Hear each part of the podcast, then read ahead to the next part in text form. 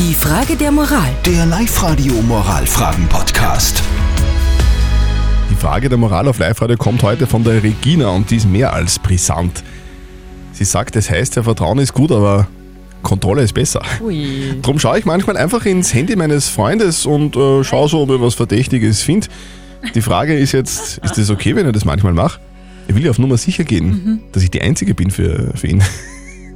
Also ich hoffe, Regina, du bist die Einzige, aber das, für mich ist das ein absolutes No-Go. Und viele haben über WhatsApp geschrieben, die Tanja zum Beispiel, die schreibt, also mein Freund und ich haben uns ausgemacht, dass wir sehr offen mit diesem Thema umgehen.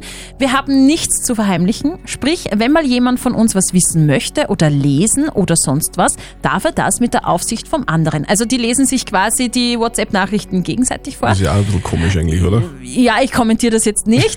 ähm, Sorry. aber die Mehrheit schreibt, nein, es ist ein absoluter Vertrauensbruch. Man schaut nicht in das Handy des Partners. Was sagt denn unsere moralische Instanz? Moralexperte Lukas Kehlin von der katholischen Privatuni in Linz. Ohne Vertrauen lässt sich keine Beziehung gestalten. Zum Vertrauen gibt es keine Alternative. Indem Sie das Handy Ihres Freundes kontrollieren, vertrauen Sie ihm gerade nicht und missachten damit sein Recht auf Privatsphäre, die auch in einer Beziehung gilt.